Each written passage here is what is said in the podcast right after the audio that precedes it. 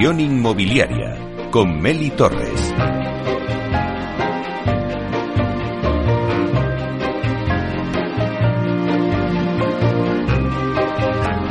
Hola, ¿qué tal? Muy buenos días y bienvenidos a Inversión Inmobiliaria. Bueno, hoy tenemos un programa dedicado a la inversión en el mercado residencial de lujo con financiación alternativa.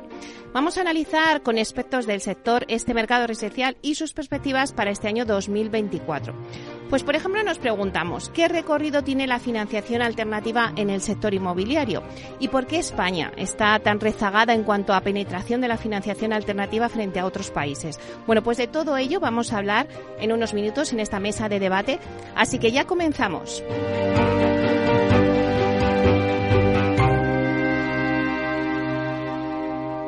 Inversión inmobiliaria.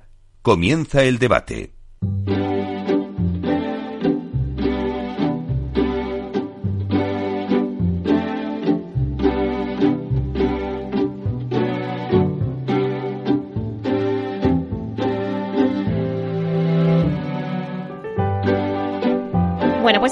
Que escuchamos nos anuncia el tiempo del debate y hoy hablamos del mercado residencial del lujo y el papel de la financiación alternativa en el mundo de la promoción inmobiliaria de lujo pero de obra nueva. En estos últimos años eh, estamos siendo testigo del auge del crowdfunding inmobiliario en España, una fórmula de financiación alternativa al sector promotor que poco a poco va ganando adeptos. Y no solo entre pequeños propietarios, o sea, promotores, sino también entre las grandes inmobiliarias del sector. Pues al final han visto que el crowdfunding es la fórmula perfecta para sacar adelante eh, promociones. Promociones pequeñas, pero no tan pequeñas, porque al final esas promociones pequeñas son, te dan unas rentabilidades igual de atractivas que proyectos de gran envergadura. Pero ha sido a mediados del 2023 cuando hemos empezado a ver que ya no se trata, como decía antes, de promociones pequeñas. Ya el crowdfunding ha entrado en el mercado residencial de lujo en promociones con tickets de financiación más elevados y parece que será una tendencia y que seguirá en este año 2024. Bueno, pues para hablar de todo ello, pues si hablamos del residencial de lujo, pues como no, tenemos una mesa de lujo hoy con nosotros en Capital Radio, como no podía ser de otra manera. Así que os voy a pasar un poco a presentar. Está con Diego Bestar, que es consejero delegado de Urbanitae. Buenos días, Diego. ¿Qué tal, Meli? Ya te decía que hacía tiempo que no venía por aquí a verte en persona. Un placer estar aquí en, vuestra casa. Bueno, además es que los debates pues son, son muy vivos, ¿no? Y, yo creo que vamos a crear aquí, bueno, lo vamos a pasar bien. Luego también le sigue Ginés Navarro, que es socio de Atmara Capital. Buenos días, Ginés. Buenos días, Meli. Encantado de estar aquí en esta mesa tan, tan buena. Sí, la verdad es que hoy tenemos una mesa de lujo, como decía desde el principio. Luego está también con nosotros Enrique López Granados, que es presidente de Caledonian. Buenos días, Enrique. Buenos días y gracias por habernos invitado. Yo estáis ahí afuera y digo, yo no sé si vamos a hablar de inmobiliaria o de coches, pero bueno. bueno, vamos a seguir. Eh, también está con nosotros Jorge Molina, socio de Almajor Prime. Buenos días, Jorge. Buenos días, Meli, muchas gracias y a todos por la por la inmensa invitación ¿eh? y poder compartir con vosotros un ratito. Bueno, yo creo que vamos a sacar muchas claves hoy al inversor, ¿no? Que, que, está buscando muchas veces, yo lo decía, siempre España, y lo hemos comentado muchas veces, Diego, siempre España es como un país que le gusta invertir en el ladrillo, ¿no? Y siempre busca las oportunidades. Y yo creo que ahora con la financiación alternativa, pues a esos pequeños eh, inversores, ¿no? También se les ha abierto esa posibilidad. Entonces yo creo que esta mesa es muy interesante para, para que conozcan las claves ¿no? de este negocio. Pero antes de empezar, a mí me gustaría hacer una ronda, ¿no? Para ponernos en situación ya. Entonces, me gustaría hacer una ronda eh, donde todos me dijerais un poco, pues, cómo veis el mercado residencial de lujo en este año 2024.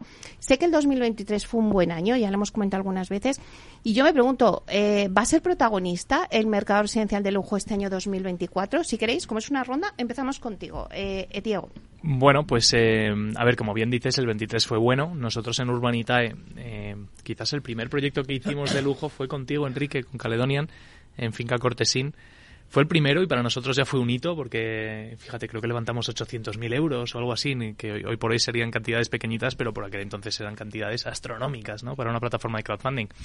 Em, ya en el 23, eh, el proyecto que hicimos con Caledonian fue anterior, y en el 23 ya vimos una clara tendencia con la subida de tipos de interés que, había, que, iba a tener cada vez más sentido el, lujo, ¿no? Eh, quizás porque, bueno, pues las, promociones más normales, habituales, de pisos más pequeñitos em, y, con precios inferiores iban a ser las más impactadas por los tipos de interés. Es decir, el pequeño comprador que, que si le subes tres, tipo, tres puntos del tipo de interés, le cambia por completo su capacidad de comprar, ¿no? Y eh, ya, o sea, arrancamos el 23 pensando en el lujo y hemos cerrado el 23 habiendo hecho proyectos de lujo eh, de forma bastante bastante activa no yo creo que alrededor del 40% de las operaciones que, hicimos el año pasado se podrían eh, denominar de lujo aunque Enrique probablemente discrepa de muchas de ellas. Eh, diría esto no es lujo hombre lujo es lo que hacemos nosotros no y, es verdad que, que Caledonian hace cosas increíbles no pero pero bueno sí hemos hecho mucho en Marbella hemos hecho en, en Mallorca hemos hecho aquí en el centro de Madrid en Málaga bueno hemos visto que funciona ha funcionado muy bien a nivel comercial eh, ha sido lo que mejor nos ha funcionado y la verdad es que el 24 a priori apunta que va, a seguir en esa línea, aunque sí esperamos que las eh, promociones un poco más menos de lujo, como aquel que dice, empiecen a recuperar un poco ese ritmo de ventas que, quizás se perdió en el 23 por la subida de tipos. Ginés. Pues oye, un poco lo ha explicado muy bien Diego, ¿no? Pero al final un poco lo que lo que vemos en Admara es un poco que el capital extranjero, el extranjero sigue viniendo a España que España es un país hoy por hoy de los más atractivos para vivir y eso lo percibimos y luego pues que ese capital extranjero o ese extranjero nos ha enseñado un poco al español, sobre todo post pandemia, lo que es lujo, ¿no? Yo creo que, que ha cambiado mucho el concepto de pospandemia a, a, lo que es hoy, ¿no? Entonces, eh, esto llevado a que hay poco producto en el mercado y un tema importante que cada vez pues las economías mundiales están más, desigualdad, más desigualdadas, es decir, que hay más gente que puede y, y, también hay más gente que no puede, pero esa gente que puede, pues, pues siempre quiere un poquito más, ¿no? Busca una vivienda un poquito más de lujo o, que lo que estábamos acostumbrados aquí, ¿no? Con lo cual, pues nosotros miramos el 2024 pues muy positivos y creemos que va a ser un muy buen año para el lujo. Enrique. Bueno, a ver, para nosotros lujo es una palabra ofensiva. Quiero decir, no es, nosotros no nos consideramos, Caledonia no es una empresa de lujo. Yo creo que hay que huir de esa palabra. Eh, en España, lo estamos comentando antes, ¿no? En España mm, las, somos los reyes de hacer casas mm, buenas, bonitas y baratas, la verdad. O sea, hacemos miles de casas a unos precios muy competitivos que están fenomenal eh, muy prácticas y que todo el mundo tiene. Por encima de eso, la realidad es que hay muy poco, porque el español no, no ha aprendido, no se ha dado cuenta, no, no, no está ahí en, en el gastarse más dinero en una casa, no de lujo, sino una casa mejor, una casa más grande, mejor acabada, con mejores calidades, con más confort. Eh, no hemos aprendido eso. Sea, hablando de lo que decías antes de los coches, hace 30 años eh, un español no se gastaba un dinero en un coche caro. No había coches caros en la calle. Es una realidad si pensamos para atrás. Hoy mm, todos son coches caros. Es decir, tú vas por Madrid y el que no va en un Tesla va en un, yo qué sé, en un Audi de no sé qué. Eh, quiero decir, ha subido el nivel. El español ha entendido que oye, trabajamos para ganar dinero y, para, y disfrutamos de un coche bueno. El español no ha entendido el gastarse el dinero en una casa buena. Y es una realidad en general. Entonces, el mercado de lujo, como si lo llamáis o lo que sea, el mercado de, casas caras, es prácticamente un mercado de extranjeros. Eh, en España eh, hay casas caras solamente en aquellos sitios donde hay extranjeros que las compran. Porque el español, aunque sea rico, raro es el español que se gasta el dinero en una casa. Yo conozco mucha gente rica y se gasta muy poco dinero en sus casas. Y cuando van a cambiar los grifos, dicen, uy, qué grifo tan caro, eh, mejor uno de Groe que es mucho más económico. Bueno, pues sí, pero con los medios que tienes, no sé. Eh. Entonces, eh, respecto al futuro que me estabas preguntando, mientras haya flujo de extranjeros que vengan a comprarse casas, pues seguirá funcionando. No es que el mercado español tire de ese mercado en absoluto, en mi opinión. Porque en el futuro, ¿no crees que pueda pasar lo que has comentado de los coches? Que además me parece un símil eh, súper interés. Estoy deseando, estoy deseando y nosotros intentamos hacer una labor didáctica para que la gente valore lo que es vivir en una casa de calidad y los clientes eso está mal que yo lo diga, pero los clientes que viven en casa de Caledonian se dan cuenta de, con el o sea, al año me lo comentan, dicen, esto es mucho, es mucho más disfrutable de lo que yo pensaba. O sea, se dan cuenta de, que la inversión ha merecido la pena. Vamos a terminar la ronda, Jorge. Bueno, poco más me queda que añadir a esto, pero sí es cierto que yo creo que en la vivienda del lujo, en ciudades, como bien decía Enrique, potenciales, donde haya sol y playa, que es un poco lo que en este país seguimos vendiendo, ¿no? Sigue creciendo, el internacional es principalmente quien a nosotros nos ha enseñado a, a invertir, ¿no? Y a dar ese plus a esa vivienda de lujo, ¿no? Porque efectivamente nosotros no somos de gastarnos mucho dinero en una vivienda y sí ese cliente mercado internacional es el que nos ha dicho, oye, Aquí sí hay margen de, si tú pones un producto mejor, yo lo voy a comprar y la gente le gusta lo bueno, ¿no? Entonces yo creo que sí que va a seguir subiendo ese, ese segmento. De hecho, ha ido subiendo ya con respecto al año pasado, en lo poco que llevamos de este, de este, de este trimestre. Pero es verdad que, que ya el cliente nacional en determinadas zonas ya empieza a querer pues eso, ¿no? Es decir, oye, yo también quiero subirme al carro de tener un grifo que no sea el de Groe, yo también quiero subirme al carro de querer tener un mejor coche y eso creo que sí que viene para quedarse, ¿no? Bueno, pues esa es la tendencia. Vamos de lleno a meternos con el debate. Yo decía al principio en la introducción que hay una necesidad muy grande de financiación para el inmobiliario y a pesar de que otros países eh, la financiación alternativa supera el 50% de la financiación total eh, al promotor, España sigue estando como muy bancarizada, a pesar de que poco a poco es verdad que la banca se está retirando ante la caída de las subrogaciones al préstamo promotor.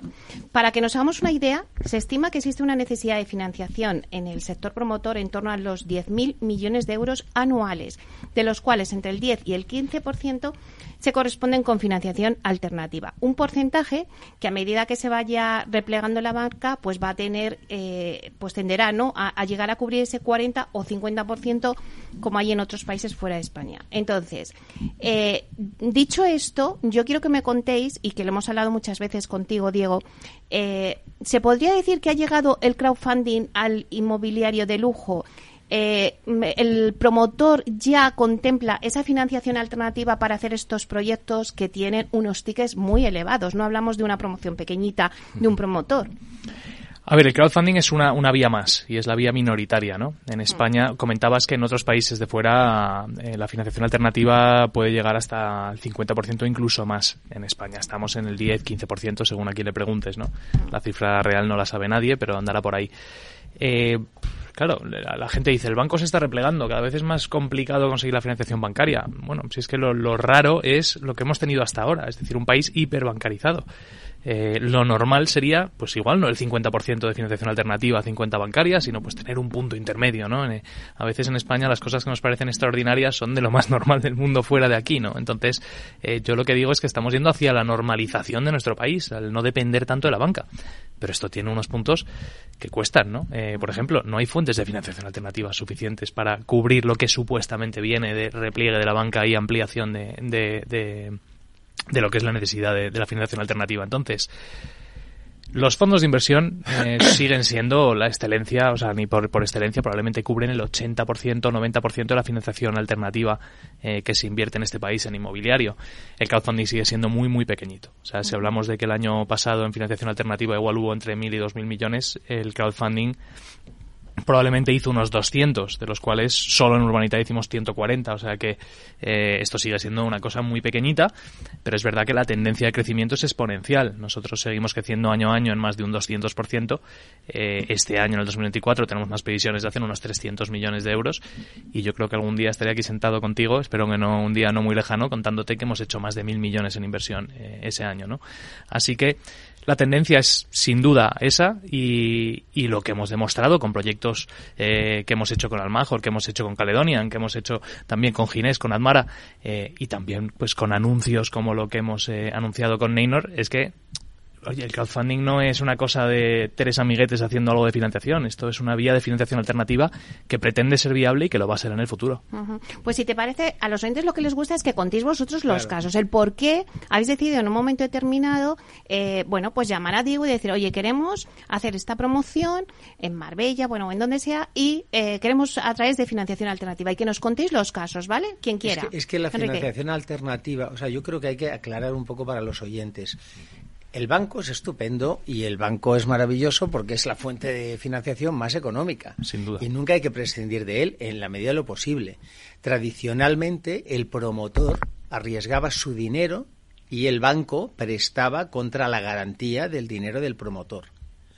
Hoy el promotor no existe, o sea, existe como, como persona que aporta el know-how y el que pone el dinero, el promotor económico, es el fondo de inversión. Entonces, no es un tema de sustituir una cosa por otra, es simplemente decir, el promotor que antiguamente eran los grandes promotores que había en España, pues se han ido poco a poco desapareciendo y los ha sustituido gente con un bolsillo mucho más profundo, que son los fondos de inversión. Entonces, ahora, ¿cuál es la estructura?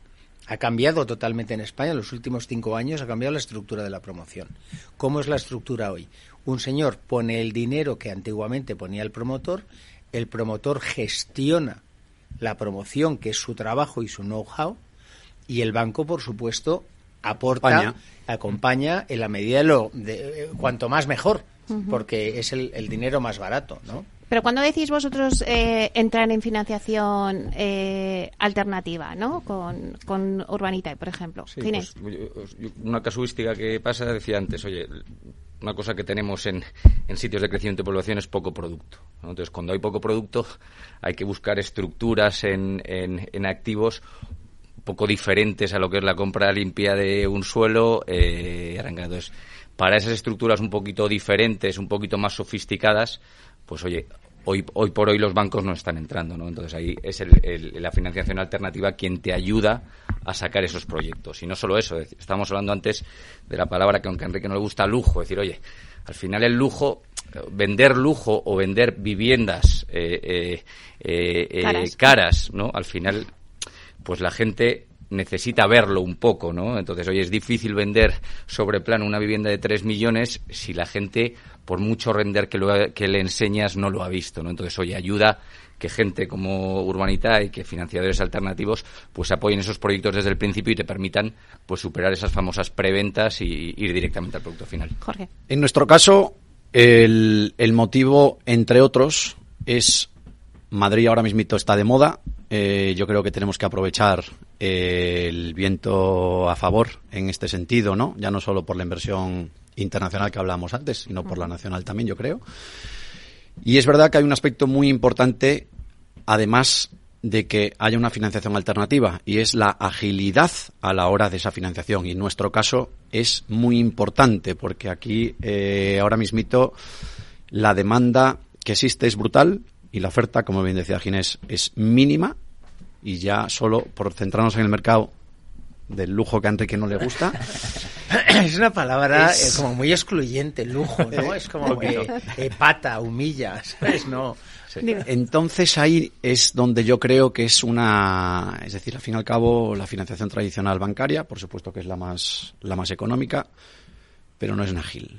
No es ágil, además de todos los condicionantes que puedas tener y todas las garantías que puedas dar y todo el histórico que tengas como compañía, al fin y al cabo el canuto que tienes es el canuto que hay que pasar, ¿no? Y eso es un tema que creo que es importante y por lo menos en nuestro caso nos, nos ha ayudado mucho a la hora de, pues de pujar por esa inversión que tienes que hacer en el corto plazo porque si no eres tú vendrá Ginés y me robará ese piso o ese edificio. Entonces tenemos que ser ágiles en ese sentido y, rápido para meterte en el siguiente, ¿no? O sea, por, por, puntualizar, nosotros en Urbanitae, eh, la mitad de, de la por ejemplo, de la inversión que hicimos el año pasado fue inversión en, en equity, es decir, entramos a comprar activos prácticamente la totalidad de esos activos al final acabamos financiándola con banca. O sea, yo soy el fan número uno de los bancos, totalmente. Pero es verdad que hay momentos o algunas promociones que no se pueden financiar por banca. Eh, pues por ejemplo, lo que decía Ginés, de hay algunos que dices, tenemos que empezar la obra para que venga el alemán y me lo quiera comprar. porque el alemán hasta que no ve la estructura no va a comprar, ¿no? Pues eso hay que financiarlo con capital. Luego ya cuando tienes un nivel de preventas entra al banco y coges el dinero del banco feliz de la vida porque lo estoy cogiendo Totalmente. dinero baratísimo, ¿no? Eh, luego hay cosas que, por ejemplo, estratégicamente dices, prefiero ir full equity, es decir, prefiero comprármelo entero, poner yo lo que cuesta el, construirlo y salir rápido porque si tengo que esperar a la banca... Plazo importante. El plazo al final es coste. Y cuando uno ve una operación inmobiliaria como una operación financiera, que es lo que hacemos nosotros desde Urbanitae, eh, cada mes que pasa es eh, rentabilidad que voy perdiendo, ¿no? Entonces a veces vale más la pena coger y decir, me dejo unos puntos de rentabilidad porque porto todo y no cojo deuda bancaria, pero me ahorro seis meses de vida en este proyecto. Eh, entonces, bueno, eso es un tema que es importante. Y vas a TIR. Así es, vamos a TIR, a rentabilidad anualizada y no rentabilidad absoluta. Bueno, pues si os parece, vamos a coger un poquito de aire y nada, venimos en dos minutos.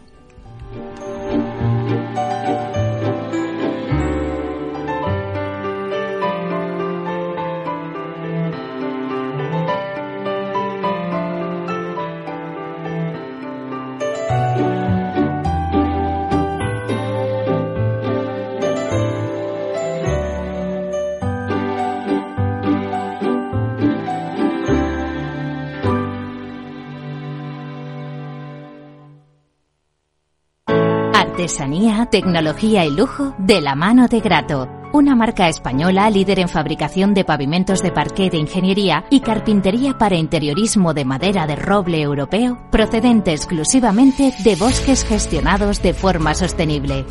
Grato te ofrece las mejores calidades para tus proyectos residenciales y hoteleros, fabricando tanto parqué de ingeniería como cocinas, puertas, armarios y muebles de baño con exclusivos diseños, siempre con trato directo de fábrica.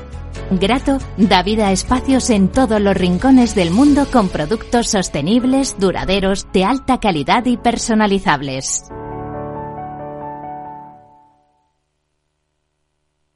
Hey, asistente, ¿cuál es el mejor fondo de inversión del año? Hay aproximadamente 54 millones de resultados. ¿Quieres que los lea? Buf, mejor que no. Puedes seguir buscando entre millones de contenidos, pero un asesoramiento de calidad solo te lo dará un especialista. En Renta 4 te ofrecemos un servicio de asesoramiento gratuito siempre que lo necesites. Entra en r4.com y descubre cómo te podemos ayudar. Renta 4 Banco. ¿Quieres más?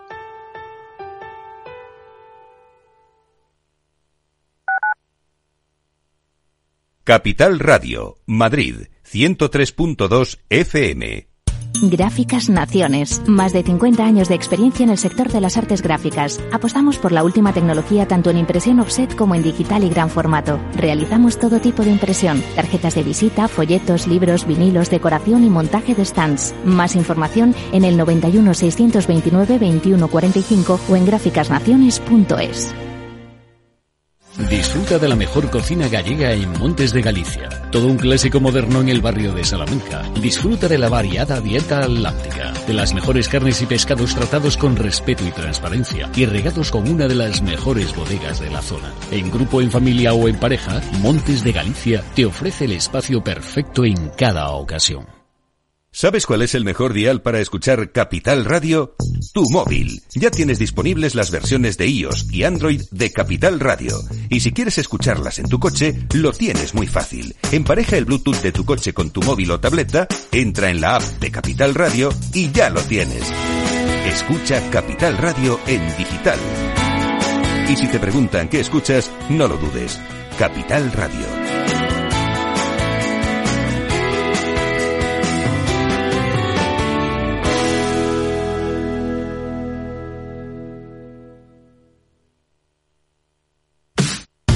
Los viernes en Capital Radio te proponemos descubrir y comprender las estrategias de empresas con éxito que servirán de inspiración y ejemplo para la tuya. Escucha Metaempresas, un programa presentado por Andrés Arenas con la presencia y los consejos de expertos en distintas áreas y profesores de reconocida trayectoria.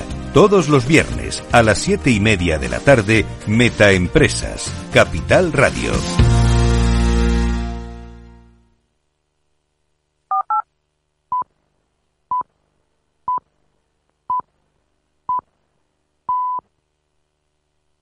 Inversión inmobiliaria con Meli Torres.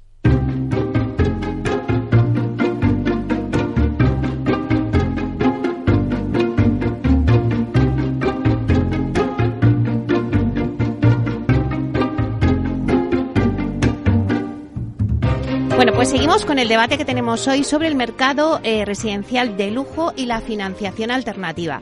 Voy a hacer un repaso rápido a la mesa que tenemos hoy. Está con nosotros Diego Bestar, que es consejero delegado de Urbanitae, Ginés Navarro, que es socio de Admara Capital, eh, Enrique López Granados, que es presidente de Caledonian, Jorge Molina, socio de Almajor Prime.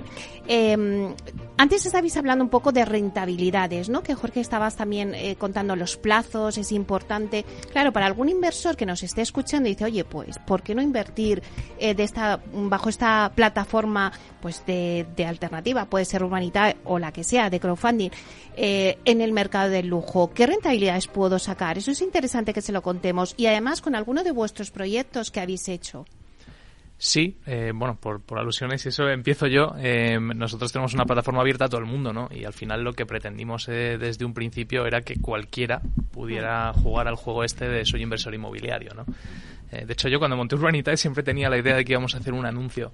Estas cosas que tiene uno en la cabeza cuando lanza, cuando lanza proyectos, ¿no? Haremos un anuncio de un señor sentado en el parque en chándal pero mirando su portfolio de inversiones inmobiliarias, ¿no? Eh, que es algo como muy de aspiracional de un rico, ¿no? Un rico tiene muchas inversiones inmobiliarias. Pues eh, conceptualmente eh, el hecho de que uno pueda diversificar en el sector inmobiliario con cantidades pequeñitas, desde 500 euros que es el mínimo, es siempre lo que pretendimos, ¿no?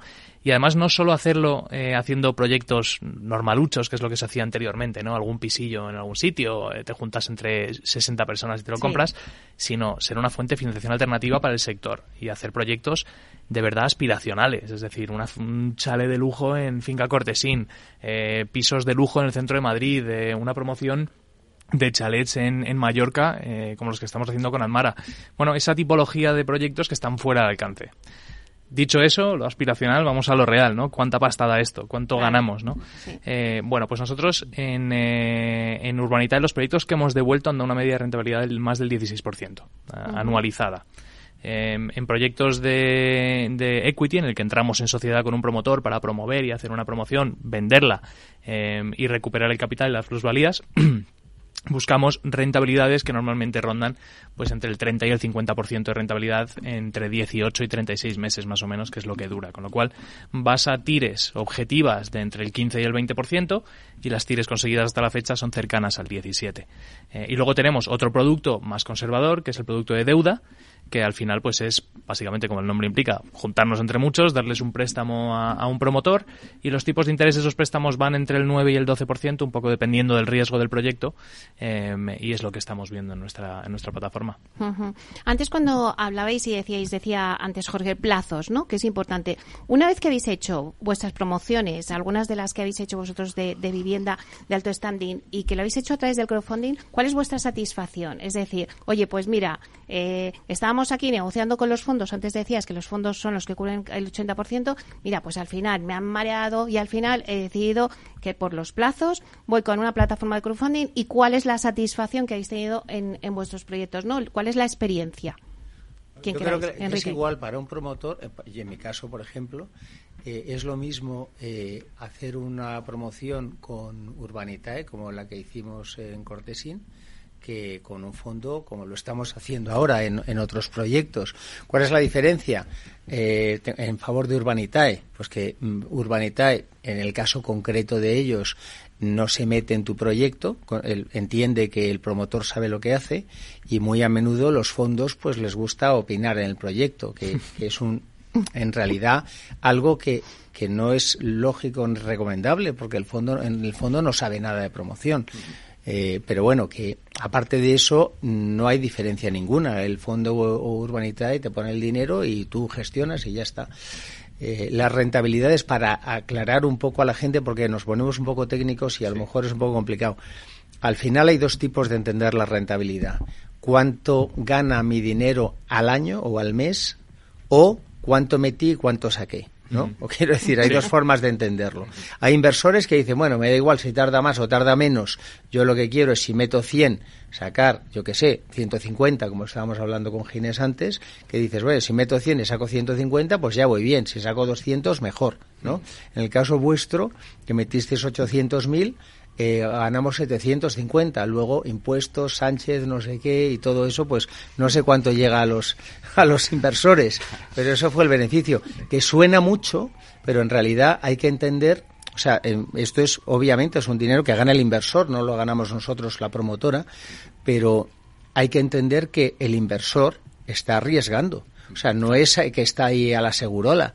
Ha metido 800 a la inversión. Claro, ha metido 800.000 euros a riesgo y dices, oye, eh, estoy arriesgando aquí jugándome la vida en el trapecio, ¿no? El inversor realmente.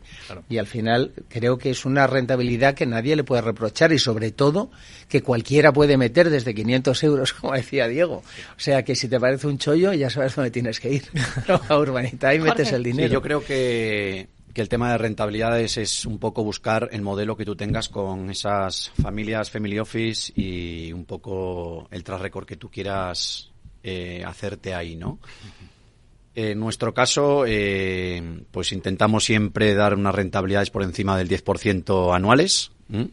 Eh, hay proyectos en los que a lo mejor, pues, se comen algo menos de tiempo, algún proyecto se atasca un poco más, pero es verdad que en este, en este segmento del, del mercado de, pisos o, edificios muy estratégicos en, en zonas muy concretas de Madrid, de Madrid Prime, eh, es cierto que buscamos siempre una rentabilidad y dinero por dinero. Es decir, al fin y al cabo lo que buscas es que rapidez para que se repita otra vez y puedas meterte en el siguiente y en el siguiente y ese inversor te siga acompañado durante mucho tiempo, ¿no? Sí, yo coincido un poco con lo que decían. Nosotros al final estamos buscando, y lo hablábamos aquí en la pausa, pues rentabilidades de en torno a una vez y media en periodos de alrededor de tres años eh, eh, con un análisis basado en el día en, el día de hoy no es verdad que en, proyectos que hemos tenido hemos, dado más rentabilidades no porque hagamos mejor o peor las cosas pero sobre todo porque el mercado nos ha acompañado no entonces oye en, ciclos donde el mercado te acompaña pues al final una promoción de tres años el precio de venta el primer día al último día te cambia no y eso pues pues es un posible upside con los riesgos que decía Enrique que puede tener el inversor. Claro, ¿y qué diferencias hay entre el mercado de lujo o el, o el resto del mercado, no? Mira, yo, yo, pienso que el mercado, mm, el, digamos, el, sector más premium del mercado eh, tiene más incertidumbre.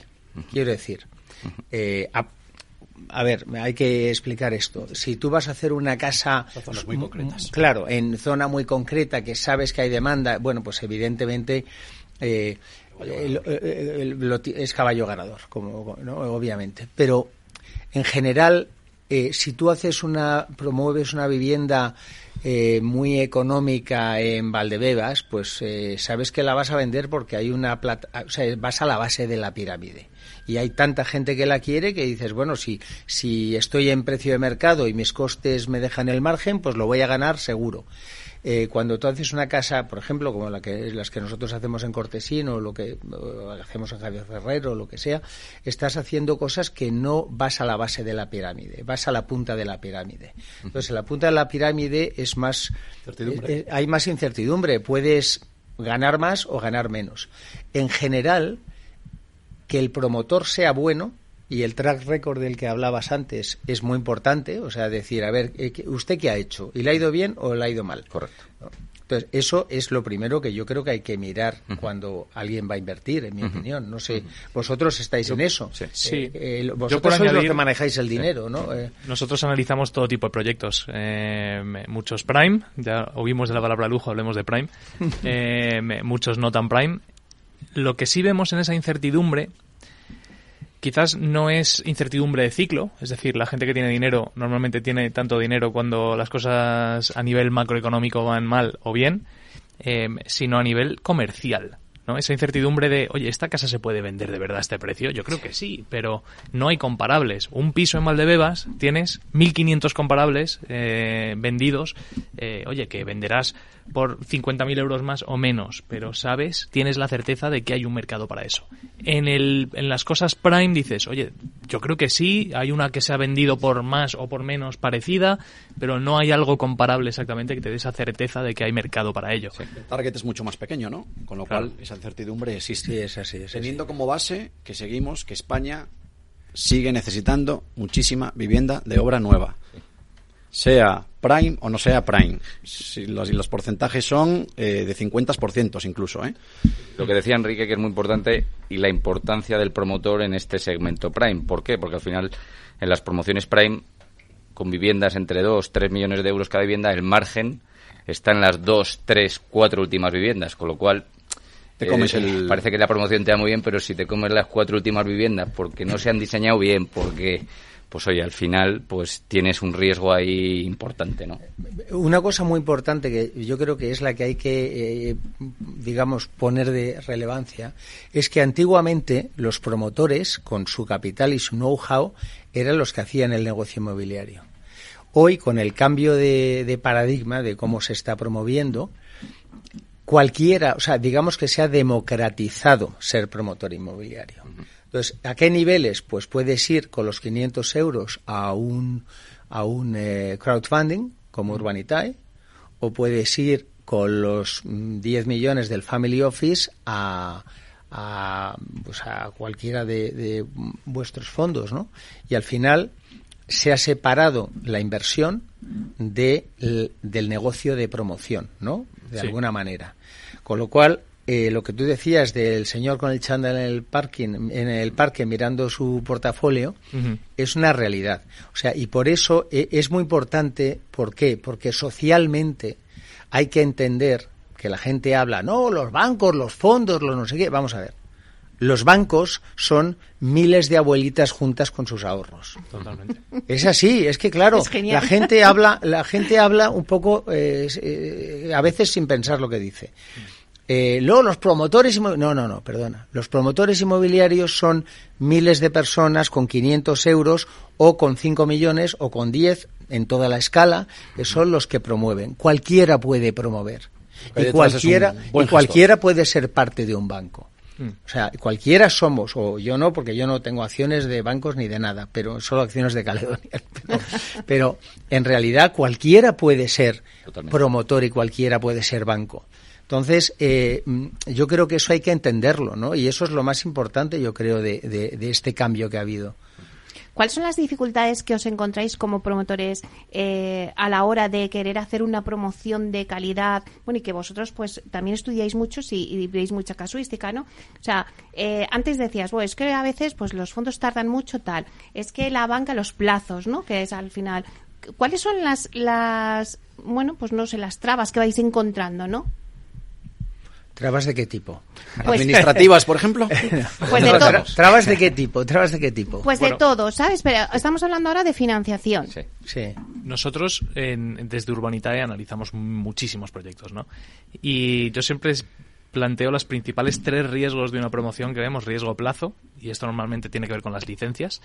Eh, lo que decía... eh, Con las ventas, Diego, y con las ventas. y con las ventas también, pero, pero bueno, tiene que ver con las licencias y con cuánto, cuánto tardas en conseguir el número de preventas para que entre el banco a financiarte, ¿no? Entonces muchas veces los plazos se disparan porque la licencia tarda más de la cuenta, de lo que tenías esperado, o porque tardas más en vender para poder empezar esa obra, ¿no? Y luego, pues si la obra se complica también. Eh, riesgo construcción. Joder, que nos lo digan a todos los que hemos estado durante los últimos dos años con subidas de costes de construcción de repente salvajes. Subidas que, por otro lado, siguen ocurriendo en algunas cosas Sí, sí, que no tienen ningún sentido. El hormigón sigue subiendo porque les ha dado la gana a los señores del hormigón decir que el hormigón es muy caro, eh, cuando no tiene ahora mismo ningún sentido, ¿no? Eh, bueno, las- los costes de construcción que también varían habitualmente o tradicionalmente, históricamente no variaban tanto y en los últimos dos años hemos visto variaciones tremendas, ¿no? Y luego el comercial. Es decir, el- esa incertidumbre de voy a poder vender este piso al precio que tengo previsto. Eh, si puedes vender por más, todo el mundo tan contento. Si no puedes vender por más, igual hay que bajar los precios y obviamente te comes el margen que tienes en la obra. Entonces esos son los tres principales riesgos y luego en cada uno de ellos podemos pasarnos aquí desgranando eh, los micro riesgos en cada una de esas verticales. Eh, nos podemos pasar todo el día, ¿no? ¿Estáis de acuerdo, no? Con Sí, esos con- tres pero principales con lo que riesgos. tú decías de, de efectivamente, yo nosotros llevamos promoviendo desde hace muchas décadas, ¿no? Eh, cada día hay más exigencia y más burocracia. Eh, yo he llegado ya al límite de desconcierto cuando hicimos un plan especial eh, para el proyecto que estamos acabando ahora en Javier Ferrero y eh, resulta que tuvimos que modificarlo para incluir el tema de género, ¿no? De la evaluación de género y tal. Y entonces dices, ¿cómo? A ver, o sea, es- estamos cogiendo un edificio industrial, lo estamos convirtiendo en residencial y hay que hacer un informe de género. O sea, mm, es que diz- es como decir, ¿qué digo? ¿Qué es lo que hay que decir? Que, que no discrimina la sexualidad, que vale para hombres y mujeres. O sea, es como decir, pero ¿qué estamos hablando, no? Entonces, hemos llegado a tal punto de tener que hacer cosas que no tienen ningún sentido, ¿no? O haces un plan especial y de repente pues has cambiado una linde. No, pues tienes que volver a pasar por mm, informes sectoriales, informe de medio ambiente y dices, pues vamos a ver. ¿Cómo es posible que, que tú aquí mm, corras una pared para allá o para acá y tengas que hacer un informe de medio ambiente? O sea, hay un, hay un nivel de eh, sobre mm, sobre trabajo sobre, sobre exigencia que no tiene sentido, que yo creo que hay que recortar, porque no, realmente no produce, sino que es, es un problema y es un, una traba, no tiene ningún sentido en muchísimos casos. O sea, no hay, no parece que haya criterio, parece que, que se ponen, de un marco, se ponen unas un marco regulatorio que, que incentive la inversión, ¿no?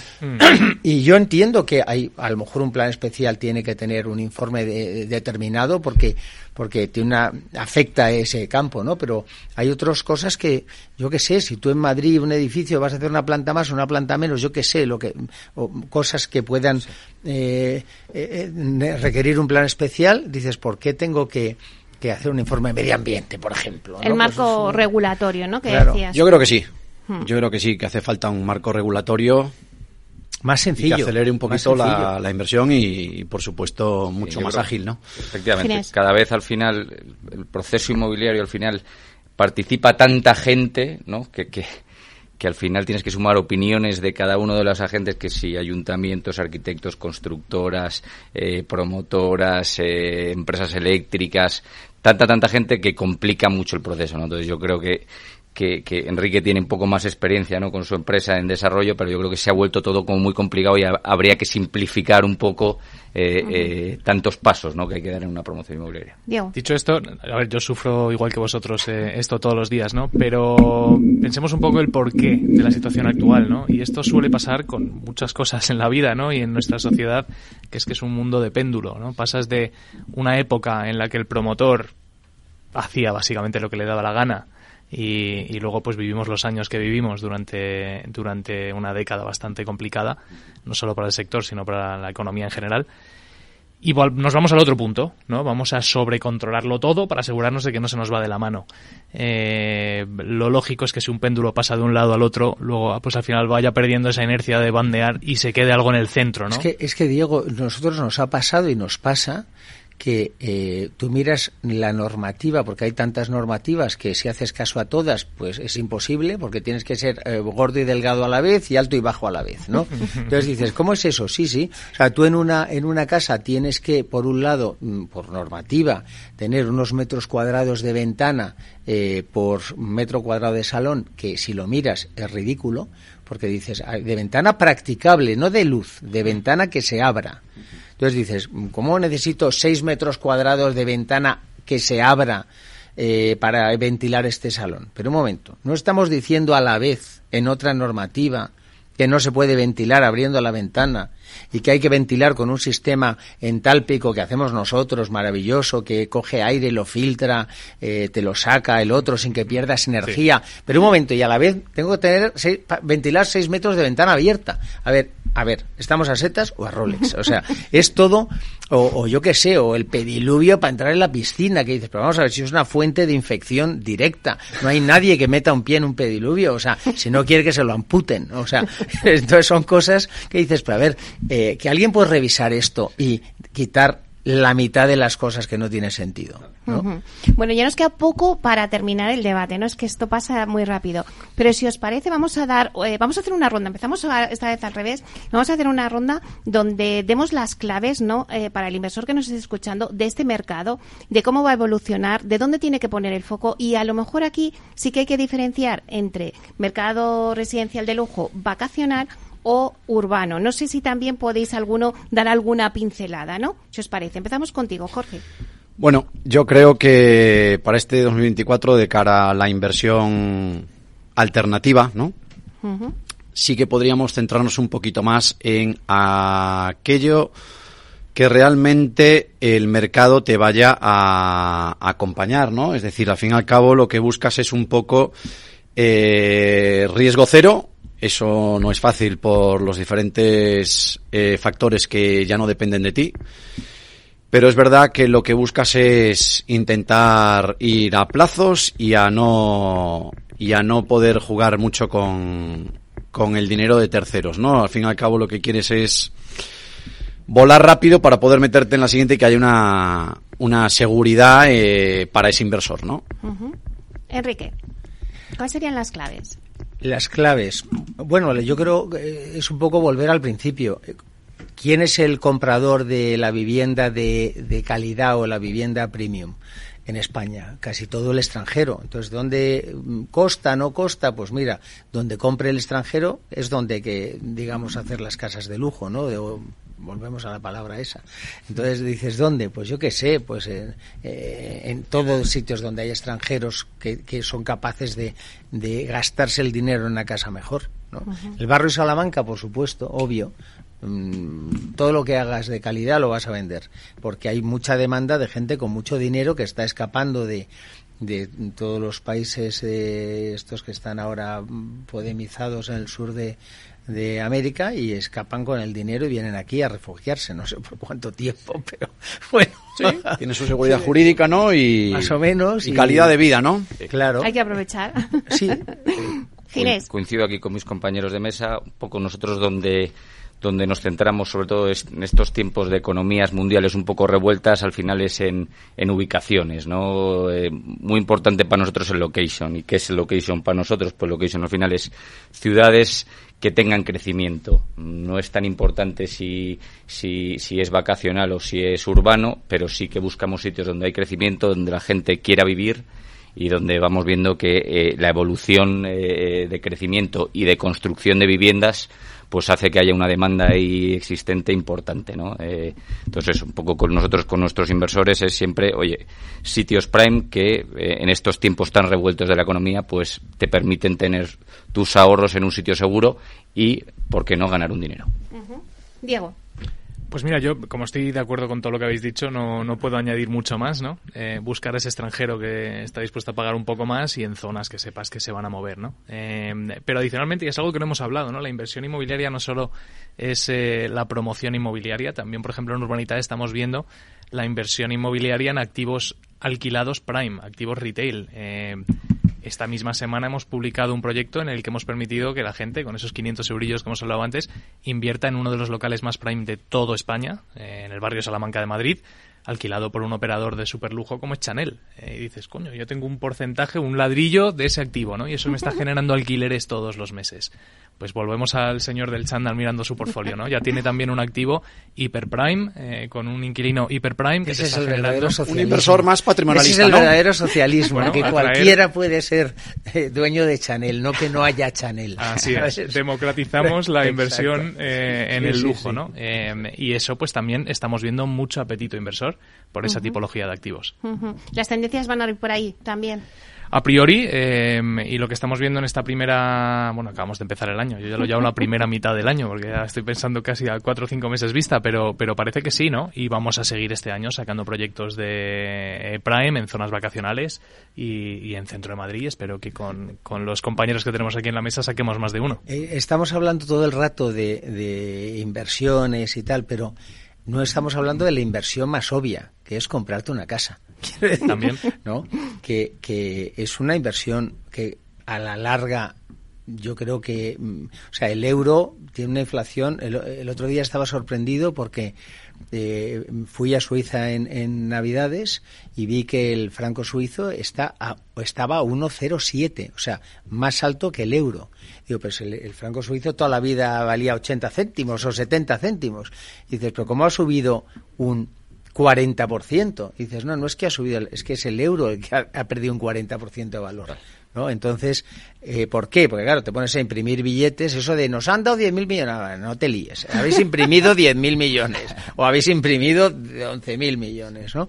Entonces, eh, cuando tú te compras una casa, pues que sigan imprimiendo dinero, que tu casa vale lo que vale y, y cuanto más impriman, más se, va, eh, más se aprecia, ¿no?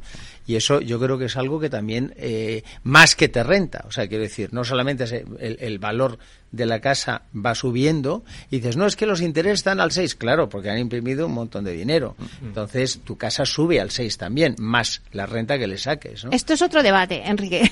no, pero que al final la inversión, la inversión es también inversión directa. claro que sí. uno, ¿no? Bueno, este ya lo concluimos ahí. Cogeremos el, el mando que nos has dado para otro debate. Muchísimas gracias a Diego Bestar, consejero delegado de Urbanita. Gracias, Diego. Un placer, Meli. A Ginés Navarro, socio Atmara Capital. Gracias, Ginés. Muchas gracias. A Enrique López Granados, presidente de Caledonian. Gracias, Enrique. Gracias a ti. Y a Jorge Molina, socio de Almajor eh, Prime. Muchísimas gracias. Gracias a vosotros.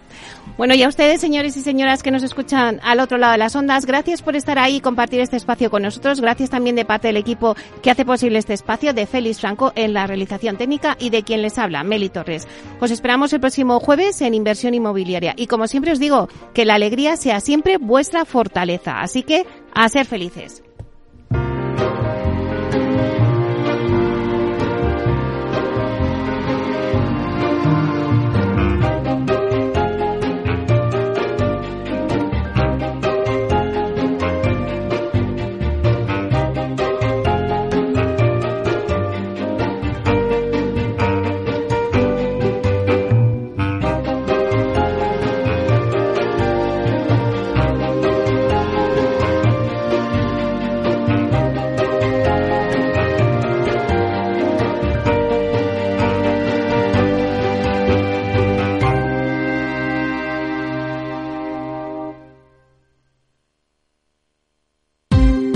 Ya no estamos en la era de la información, estamos en la era de la gestión de los datos y de la inteligencia artificial. El tratamiento inteligente de estos datos proporciona un valor enorme a las empresas en sus procesos de negocio. En Piper Lab ayudamos a nuestros clientes a tomar decisiones de negocio basadas en datos. Escúchanos todos los lunes en el espacio de Big Data de Capital, la Bolsa y la Vida. ¿Qué es ir más allá? Con Arval podrás llegar donde te propongas de la forma más sostenible y desplazarte como y cuando necesites con una oferta de renting sostenible, segura y conectada. Y preocuparte solo de conducir porque nosotros nos ocupamos del resto. Arval, la transición energética arranca aquí. Más información en arval.es.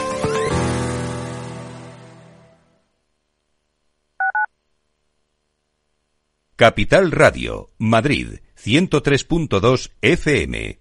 Gráficas Naciones. Más de 50 años de experiencia en el sector de las artes gráficas. Apostamos por la última tecnología tanto en impresión offset como en digital y gran formato. Realizamos todo tipo de impresión. Tarjetas de visita, folletos, libros, vinilos, decoración y montaje de stands. Más información en el 91 629 2145 o en gráficasnaciones.es.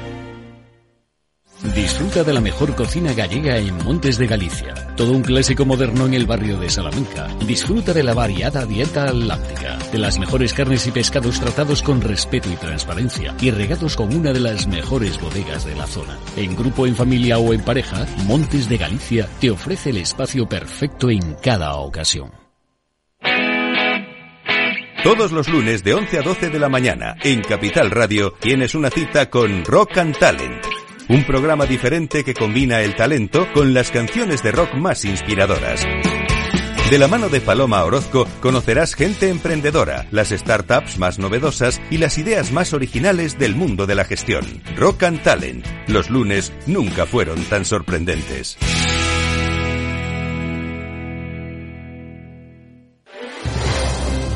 Si quieres entender mejor todo lo que rodea a nuestro sector alimentario, tienes una cita en La Trilla. Un gran equipo de especialistas te acercará a la actualidad económica y política desde el campo hasta la mesa. Conocerás sus principales innovaciones sin olvidar las producciones más tradicionales. Los sábados de 8 a 9 de la mañana con Juan Quintana, La Trilla de Capital Radio.